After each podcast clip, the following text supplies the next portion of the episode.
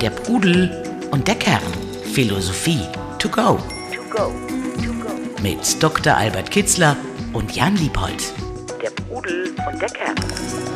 Hallo zusammen bei der Pudel und der Kern. Hallo Albert. Hallo Jan. Wir sitzen heute hier zusammen und möchten ein kurzes, aber sehr wirkungsvolles Wort diskutieren. Nein das Thema auch Nein sagen zu können. Eine Schlüsselqualifikation, die viel bewirken kann für ein gelingendes Leben, für ein gutes Leben, aber natürlich auch uns durchaus in innere Konflikte stürzen kann. Und darum soll es heute gehen, äh, an welchen Stellen wir besser Nein sagen sollten, warum wir es vielleicht auch üben sollten, Nein zu sagen aber auch umgekehrt, wo ein Ja vielleicht doch auch die bessere und die richtigere Antwort ist. Und ich will einsteigen, äh, Albert, mit einer persönlichen Erfahrung, einer jüngeren persönlichen Erfahrungen, die ich in dem Zusammenhang gemacht habe. Oder ähm, und zwar hat mich letztes Jahr ein enger und alter Freund gefragt, ob ich ähm, Taufpate für ähm, seinen Sohn werden möchte. Und ich habe lange überlegt und mit mir gerungen. Ähm, an sich habe ich mich natürlich sehr gefreut und äh, habe das durchaus auch als Ehre empfunden. Aber ich habe eben äh, auch die Erfahrung gemacht, ich habe eine andere Patenschaft bei einem Freund oder dessen, dessen Tochter in London und merke da eben, wie wenig ich dieser Rolle des Taufpaten auf die Distanz gerecht wäre. Also habe deswegen eben das Gefühl, ähm, ich sehe äh, das Mädchen eben nur ganz selten, ähm, kann deswegen nicht so eine richtige Beziehung zu ihr aufbauen oder zumindest nicht so, wie ich es mir wünschen würde und sie sich wahrscheinlich auch. Und da äh, dieser andere Freund eben auch äh, weit entfernt wohnt, also 400, 500 Kilometer entfernt wohnt, habe ich mir gesagt, nach langem Ringen ähm, mich dazu entschlossen, ähm, dieser Bitte nicht zu entsprechen, sozusagen mit einem Nein auf dieses Angebot ähm, zu antworten und habe es abgelehnt, äh, Taufpate zu werden. Ja, also das war ein innerer Konflikt. Ähm, ich, gleichzeitig fühle ich mich jetzt hinterher, habe ich schon das Gefühl, es war die ähm, richtige Entscheidung hatte gleichzeitig auch ein bisschen das Gefühl, dass ich den Freund schon auch bis zu einem gewissen Grad vor den Kopf gestoßen habe damit. Aber ähm, da ich sicher bin, ich wäre nicht happy gewesen und er wahrscheinlich mit seiner, seine Erwartungen und dass die Erwartungen des Kindes wahrscheinlich auch nicht erfüllt, glaube ich, dass es langfristig die richtige Entscheidung war. Findest du, dass das eine typische Situation ist und wie schätzt du es ein? Kannst du mir die Absolution erteilen? War dieses Nein richtig? Unbedingt, äh, Jan. Ich, ich kann jetzt zwar nicht die Absolution erteilen, aber auf, aus philosophischer Sicht kann ich sagen, völlig richtig gehandelt. Das Nein ist in solchen Fällen häufig ein Ja zu sich selbst. Und es gibt keine höhere Pflicht, nee, im Leben, als sich selbst gerecht zu werden, äh, sich selbst treu bleiben, sich zu betrügen, sagte Sokrates, ist von allem das Schlimmste. Und diese Geradlinigkeit, diese Authentizität, diese Wahrhaftigkeit erreichen wir nur, wenn wir an manchen Stellen Nein sagen, um das selbst zu retten, um sich nicht zu verbiegen. Oh, denn hättest du ja gesagt, der innere Konflikt wäre geblieben. Und das ist das Ziel eigentlich, mit sich ins Reine zu kommen, dass man innere Konflikte vermeidet. Das bleibt aber ein hier hast du einen Anspruch äh, und dem wirst du nicht genügen. Und das wird bleiben. Also äh, sagst du vor vorhin, nein, nein, man soll sich gerade so viel antun, wie man tragen und gut bewältigen kann häufig bei der Arbeit gehen wir über das Maß hinaus und wir laden uns Dinge auf, die wir eigentlich gar nicht unter Beibehaltung unserer Gesundheit bewältigen können. Da müssen wir eben Nein sagen. Das Problem ist äh, des Nein-Sagens, wir haben ein ganz natürliches Bedürfnis nach Harmonie, nach äh, Konfliktvermeidung, Konfrontation scheuen. Das ist auch unangenehm. Wir, wir von Natur aus strebt der Mensch harmonisch in harmonische Verhältnisse zu kommen. Aber das, es gibt eine zweite Forderung, eben mit sich selbst im Rein bleiben und sich nicht zu verbiegen. Und das gibt es manchmal, manchmal einen Konflikt. Dein Fall war typisch dafür. Also das, das Gefühl habe ich auch, dass es da diesen Urinstinkt gibt, das anderen recht machen zu wollen oder mhm. vielleicht ja auch den anderen nicht vor den Kopf zu stoßen. Ich glaube, das hängt damit zusammen, dass man wahrscheinlich nicht aus der Horde so urzeitlich äh, ausgestoßen werden möchte. Äh, gleichzeitig ist es ja aber auch so, man muss ja auch erstmal für sich klarkriegen, was ich will, ja. ähm, mhm. was für mich gut ist, ähm, was weiß ich, welche schönen Momente ich vielleicht mit dem äh, neuen Patenkind gehabt hätte. Also auch da äh, muss man für sich ja erstmal klarkriegen und abwägen, was sind die Werte, nach denen ich strebe und äh, die, mich, die mich glücklich machen, aber mit denen, bei denen ich auch mit anderen positiv in Resonanz treten kann. Ja, das Erkenne dich äh, selbst schwebt über allen, denn mhm.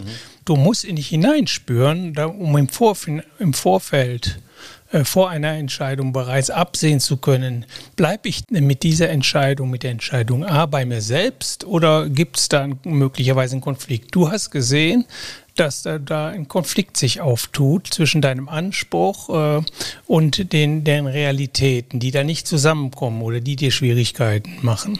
Und äh, das äh, setzt natürlich voraus, dass du erkennst deinen Anspruch und dass du erkennst die Realität, zu was bist du zu leisten bereit oder fähig überhaupt. Und das klafft auseinander, also hast du dich dagegen gegen entschieden. Also erkenne dich selbst äh, steht da über allem, weil es darum geht, eben in seiner Mitte zu kommen, in seiner Mitte zu bleiben und jede Entfremdungen äh, zu vermeiden, soweit es geht. Das kann man manchmal erst in der Praxis erfahren, fühlt sich plötzlich nicht mehr gut an, das kann man gar nicht vorhersehen.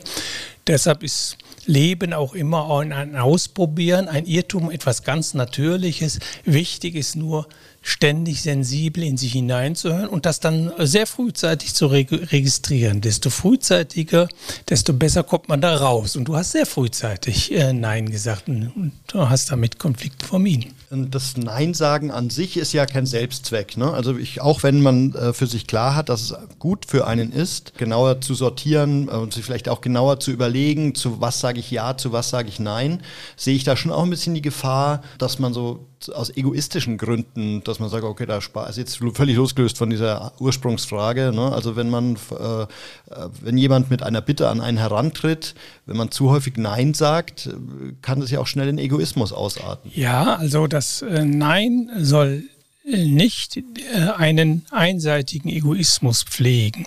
Denn der wäre falsch. Wenn ich von Selbstsein spreche, in seine Mitte kommen, dann ist das nicht so zu verstehen, dass es, es geht nur um mich, sondern was ist denn in der Mitte? Was sind denn meine tiefsten Bedürfnisse? Die, die sind natürlich nach Mitsein.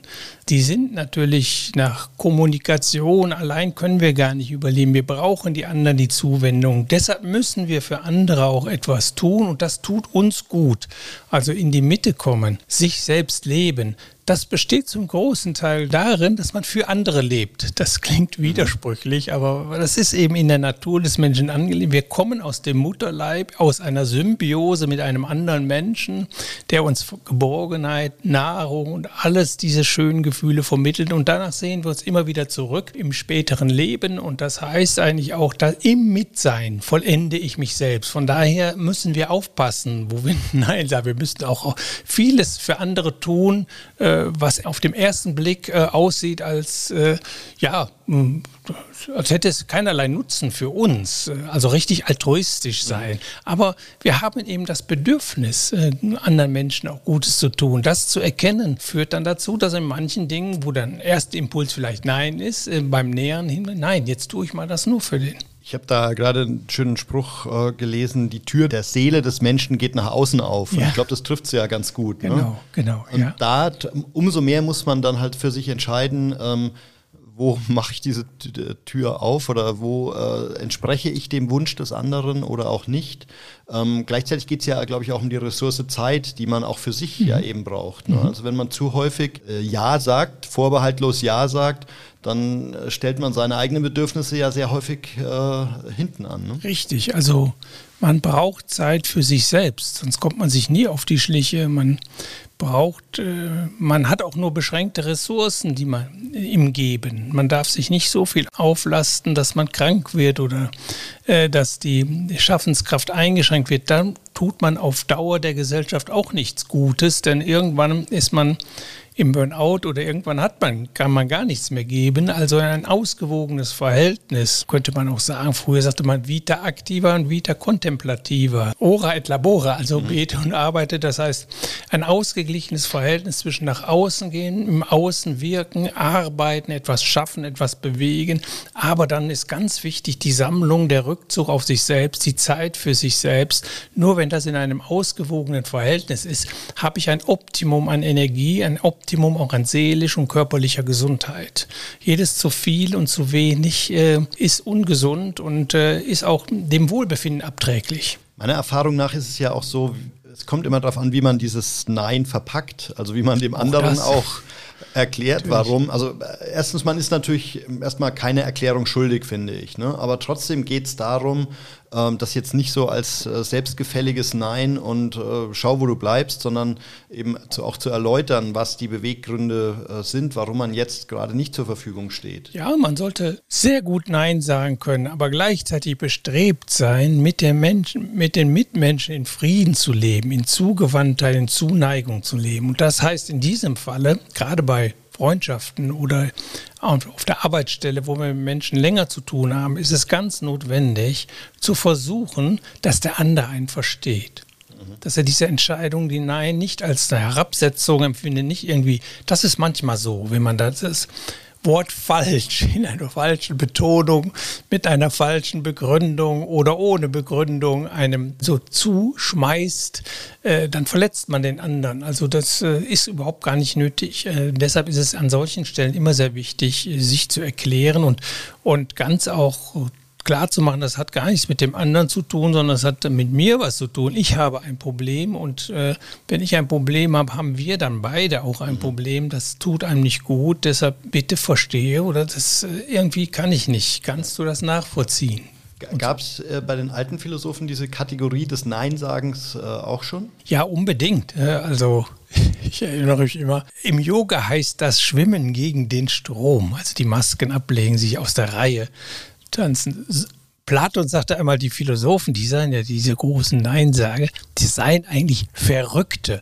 Sie rücken aus der Reihe. Was denn? Was ist die Reihe? Die Reihe ist das, die Sitte, der, der Strom, der Masse. Mhm. Und der Philosoph, der, der da heraustritt und sagt, nee, nee, ich mache das nicht so, wie alles mache, weil es ist, tut mir nicht gut. Und äh, am bezeichnetsten ist eine Stelle eines Nachsokratikers, Diogenes, das ist der Philosoph aus der Tonne, der wurde einmal gefragt, ja, warum gehst du denn in das Theater immer durch den Hintereingang? Dann sagt er, so habe ich das mein ganzes Leben lang gehalten. Also immer ein bisschen der Kampf um die eigene Identität, um die Authentizität ist immer auch ein Kampf gegen die gegen viele Erwartungen, äh, viel Druck von außen, viel von der Gesellschaft. Und äh, ja, es gibt eine schöne Stelle bei Goethe, der da auch unter sehr drunter gelitten hatte. Das, er war eine exponierte Person, aber er spürte den Druck und er hatte einen großen Freiheitsdrang. Und darum geht es im Grunde. Beim Nein sagen geht es um die innere Freiheit. Nein, ich gehe meinen Weg. Ich gehe den Weg, den ich für mich den richtigen halte. Und wenn ihr alle erwartet, dass ich das und das tue, aber es passt nicht zu mir, dann tue ich das nicht und sage nein. Und Goethe hat da sehr um seine Persönlichkeit gekämpft und er sagte an einer Stelle, alles ruft einem zu, also die ganze Umwelt, die ganze Welt, dass man entsagen soll. Also seine eigene Persönlichkeit, seine Individualität entsagen soll. Bitte rein in die Reihe, gliedere dich ein und bitte marschiere, so wie wir alle marschieren. Und bitte sei kein Paradiesvogel oder scher da nicht aus. Aber genau darum geht es, wenn du dein Leben leben willst, auszuscheren an verschiedenen, nicht überall, nicht aus Prinzip, sondern dort, äh, wo du weißt, das tut mir weh, hier verbiege ich mich, das bin nicht mehr ich. Äh, und äh, da sage ich nein, da gehe ich nicht mit. Und der Druck ist außerordentlich groß, häufig auch gar nicht bewusst. Das heißt, deshalb ist es auch sehr wichtig, das erkenne dich selbst, sich immer wieder Gedanken über sich selbst zu machen. Wer bin ich eigentlich? Tut mir das noch gut? Äh, und desto mehr Entfremdungen wir abbauen, in Beziehungen, auf der Arbeitsstelle, in dem, was wir tun, in dem, wie wir leben, nach welchen Prinzipien, ähm, nicht, dass das eine denken und das andere tun. Je mehr wir das in Harmonie bringen, wie der Begründer des Stua sagte, einstimmig leben, homologomeno sen, ein Leben, das in sich übereinstimmig ist. Also weniger, desto weniger Konflikte du in dir hast, weil du dir treu bleibst, desto glücklicher und zufriedener wird dein Leben sein. Desto mehr Freude wirst du geben und desto mehr wirst du deinen Mitmenschen geben können. Der Pudel und der Kern. Der Philosophie-Podcast zu den Fragen des Lebens. Kommst du noch häufig in Situationen, wo du äh, bewusst Nein sagst oder wie selektierst du? Mache ich das jetzt, mache ich das nicht? Du Buchprojekte? Ich, ja, ich glaube, jeder, jeder Mensch kommt fast täglich immer in so kleinen, kleinen oder wichtigeren Dinge vor, wird er vor die Wahl gestellt, was soll er jetzt nun tun und äh, ja oder nein sagen. Und da muss man sich eben gut überlegen, ja, was tut mir gut, was kommt am Ende raus? Wenn ich ja sage, was kommt am Ende raus, wenn ich nein sage? Und die Prinzipien, äh, nachdem man die Entscheidung da treffen sollte, ist, wie Konfuzius sagt, Treue gegen sich und Güte gegen andere Menschen. Beides zu vereinen, das, ist, das war sein höchster Wert. Treue sich selbst gegenüber, also verbieg dich nicht und wenn du das nicht willst, wenn du dich da nicht gut fühlst, dann meide das. Und da muss man auch manchmal mutig sein und Tapferkeit, auch gegen sich selbst. Äh. Und andererseits aber die Güte gegen den Menschen, das Zugewandtsein, das Mitmenschliche, Mitmenschliche nicht dabei über Bord werfen. Aber kann man denn seinem Bauchgefühl immer äh, vertrauen? Ich kenne durchaus auch Situationen, wo ich so im ersten Impuls gesagt hätte, ah nee, das mache ich nicht, äh, da habe ich keine Lust drauf, weiß ich, irgendwelche ähm, Touren äh, in Gegenden, wo man noch nicht war. Also da kommen wir jetzt wieder so den Mut, den es manchmal auch braucht, gegen den ersten Impuls doch mal Ja zu sagen. Ne? Ja, unbedingt. Also mit dem Bauch ist das so eine Sache. Da, wenn du ganz in dir ruhst, wenn du deine Mitte gefunden hast, wenn du deinen Weg gefunden hast, wenn deine Werte, deine Lebenswerte klar sind, und dann kannst du, dann hast du den Bauch erzogen. Äh, und wenn du das also das auch noch alles verinnerlicht hast und so eine gewisse Zeit so lebst, dann brauchst du nicht mehr nachzudenken, dann kommt alles aus dem Bauch. Aber wenn wir ins Leben geworfen werden oder wenn wir anfangen zu denken, wenn wir unsere Persönlichkeit zu formen, dann finden wir uns vor mit einer Menge Prägungen, Beeinflussungen etc., die gar nicht so stimmig zu dem passen, was wir eigentlich wollen. Und da müssen wir erstmal aufräumen. Wenn wir in dem Stadium unserem Bauch folgen, dann sagt er uns manchmal ganz komische Dinge, die der Vater gesagt hat oder die Mutter gesagt hat oder die die Gesellschaft will oder die die Freunde erwarten. Das sagt uns der Bauch. Und da müssen wir ein bisschen aufpassen. Mhm. Äh, der Bauch, die Instinkte, die Gefühle müssen erzogen werden. Also die Persönlichkeitsentwicklung hat sehr viel damit zu tun, den Bauch wieder auf die Spur zu bekommen, also zwischen Geist und Bauch eine Einheit zu schaffen, die stimmig ist, so dass die Gefühle, die vom Bauch aus aufpoppen, auch wieder stimmig sind mit allen, mit, mit, dem, mit deinem ganzen Leben, mit deinen Wertvorstellungen. Aber das finde ich tatsächlich einen sehr spannenden und wichtigen Punkt, dass so dieser erste Impuls häufig nicht zwingend der richtige ist und man darüber ja auch viel verpassen kann. Und dass man da eben auch aufpassen muss, dass dieses Nein kein Selbstzweck ist und man sich dann so auch, äh, kann ja auch so ein Rückzug sein. Ne? Ja, ich habe dann viel Zeit, mich um mich zu kümmern, aber andererseits verpasse ich eben auch viel. Wie früher so die, meistens sind ja die Partys oder die Abende, von denen man am wenigsten erwartet, die, die schönsten oder die lustigsten eben. Ne? Ja, der, wie Plato sagte, die Seele ist ein vierköpfiges Ungeheuer. Wenn du die, diese einigen Köpfe da reizt oder anregst oder antriggerst, dann schreien die erstmal hier, ich will alles. Und, mhm. und er sagte, von dem jeder Kopf die Tendenz hat, die anderen zu unterdrücken. Die Inder meinten, man sollte deshalb alle sinnlichen, sinnlichen Löcher, sinnlichen Wahrnehmungen äh, zumauern, zumachen, denn es ist meistens, wir sehen etwas, ein tolles Auto, ein tolles Haus und wollen es haben. Dann ist ja so ein Impuls sofort da. Wir sehen ein tolles Essen oder noch ein Stück Kuchen, ah, unbedingt haben wollen etc. Das, das heißt, die Sinne triggern diese Köpfe an und die schreien dann sofort her damit. Mhm. Ja. Also der erste Impuls. Und wenn man ein bisschen nachdenkt, das tut einem nicht immer gut, diesen ersten Impuls zu folgen. Das ist ja, ganz natürlich. Das war oder das ist noch ein Punkt, den ich auch äh, gerne mit dir diskutieren würde. Nein im Konsumumfeld. Ich glaube, dass da würde ich sagen, gibt es eine starke Tendenz. Da ist wahrscheinlich äh, nicht schlimm, wenn man zu häufig Nein sagt, weil was verpasst man, wenn man äh, sich eben das neue Auto nicht kauft? Oder also siehst du das auch so, dass dieses äh, Nein durchaus ein Mehrwert ist, wenn man sich äh, vor Konsum, wenn man vor Konsumentscheidungen steht? Unbedingt. Deshalb sagte Sokrates, man müsste den Muskel der Selbstbeherrschung, den muss man vor allem trainieren weil Selbstgenügsamkeit, der Verzicht auf äußere Güter oder das Bescheidenleben ein viel mehr Glück bringt, als sich auszuliefern oder sich abhängig zu machen oder an äußeren Dingen, Dingen haften. Da gilt es nicht nur bei der Nahrungsaufnahme oder bei Genusskonsum, sondern auch ja, mit welchen Gütern man sich um, um, umgibt. Da ist ein Nein häufig ein ein Gewinn an innerer Freiheit, an Unabhängigkeit, auch an Zeit, Besitz belastet und braucht Zeit zur Verwaltung. Sokrates sagte einmal in einem sehr schönen Zitat, betete er zu den Göttern, bitte gebt mir nur so viel, wie ich mit gutem Gefühl tragen und führen kann. Und, ah, und gebt mir so viel, dass mein Äußeres äh, befreundet ist mit meinem Inneren. Das heißt, es soll da zu keinem Konflikt kommen. Ne? Da, und der inneren Werte, der inneren Harmonie und, und den äußeren Dingen, die man um sich schart. Häufig klafft da, äh, klafft da eine große Kluft dann. Eigentlich will ich ruhig haben, ich will keine Sorgen haben, ich will äh, angenehm leben und, äh, und häufig auf der anderen Seite da Besitz aus vielleicht aus Ängsten oder Sicherheitsbedürfnis oder wie oder weil, weil ich ich meine innere Leere mit äußeren Dingen äh, zustopfen oder befriedigen will, in der Meinung, dass dadurch mein Glück äh, gesteigert wird. Und dann häuft man die Dinge an und das klafft irgendwie auseinander, was man eigentlich innerlich wirklich will und was man äußerlich da um sich her schart. Hast du gerade das Gefühl, dass äh, du da das richtige Maß für dein Leben gerade hast?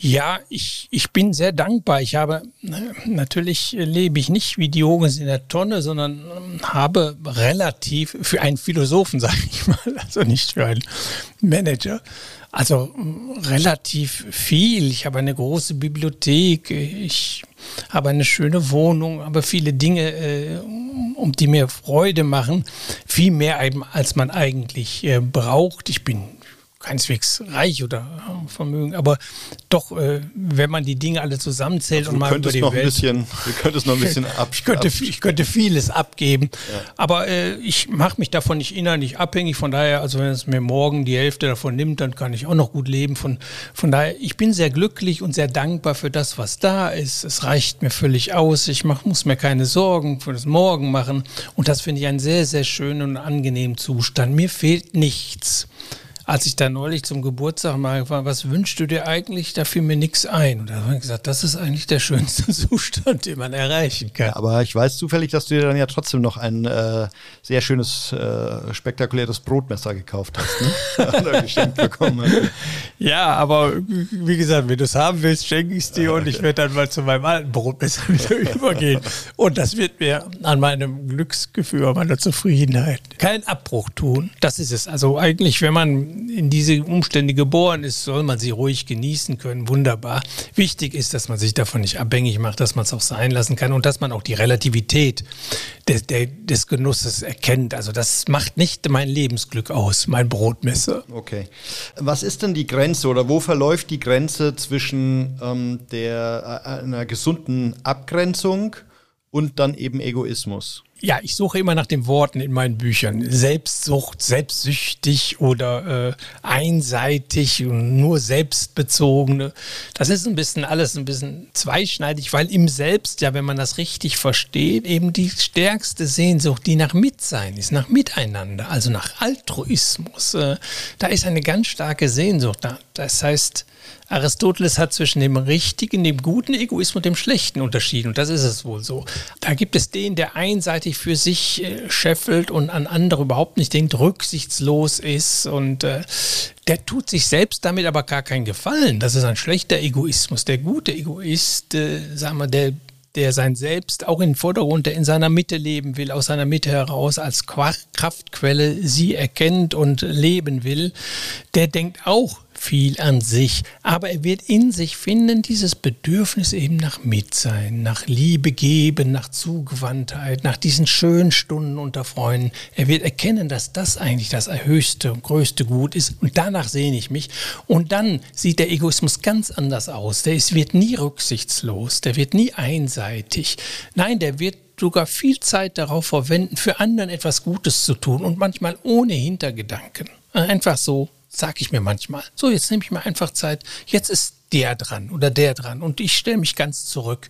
Und das tut mir gut. Also ich tue mir einen Gefallen, einen großen Gefallen, weil ich diese Sehnsucht nach Mitsein damit befriedige. Das ist der richtig verstandene Egoismus in Anführungsstrichen. Ich weiß gar nicht, ob das der Egoismus der richtige Wort, das richtige Wort dafür ist, weil es doch meistens negativ konnotiert ist. Äh, aber äh, es ist ganz klar, äh, es geht um das Selbst, die Kultur des Selbst und Pflege um das Selbst. Aber richtig verstanden ist das das Beste, das sagte Sokrates mit einer seiner letzten Worte, das Beste, was man für die Gesellschaft tun kann.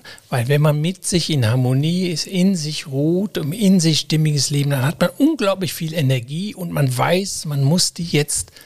nach außen tragen. Man muss damit andere Menschen auch glücklich machen, sonst werde ich gar nicht glücklich. Und das ist dann, also schließt sich gar nicht aus. Deshalb war in der ganzen Antike übrigens in Indien, in China und in, äh, in Griechenland, wo ganz ähnliche Gedanken kursieren, da wurde gar nicht unterschieden zwischen äh, einer sozialen Ethik äh, und, und einer Persönlichkeitsentwicklung. Das gab aber gar keinen Unterschied. Das war dasselbe. Seine Persönlichkeit zu entwickeln ist das Beste, was man für die Gesellschaft tun kann. Ist politisches Handeln. Also Nein sagen ist ein wichtiger Teil der Persönlichkeitsentwicklung. Und für die Gesellschaft ist es gut. Wenn alle stimmig leben würden, dann gäbe es kein viel, viel weniger Streit und es gäbe viel mehr Harmonie und Mitsein. Umgekehrt kann man ja eben auch sagen, richtiges Nein sagen führt ja auch zu richtigen Ja sagen. Ne? Also das, wenn ja, ich genau auswählen ja, kann, was mache ich, und was mache ich nicht. Wenn, da, wenn das fundierte Entscheidungen sind, sinnvolle Entscheidungen, dann führt es ja zu, einem, zu diesem besseren Miteinander. Äh, jetzt noch zum Abschluss, wenn ich für mich jetzt klar habe, okay, ich muss dieses Thema noch stärker kultivieren, äh, versuchen noch bewusster Ja oder Nein zu sagen.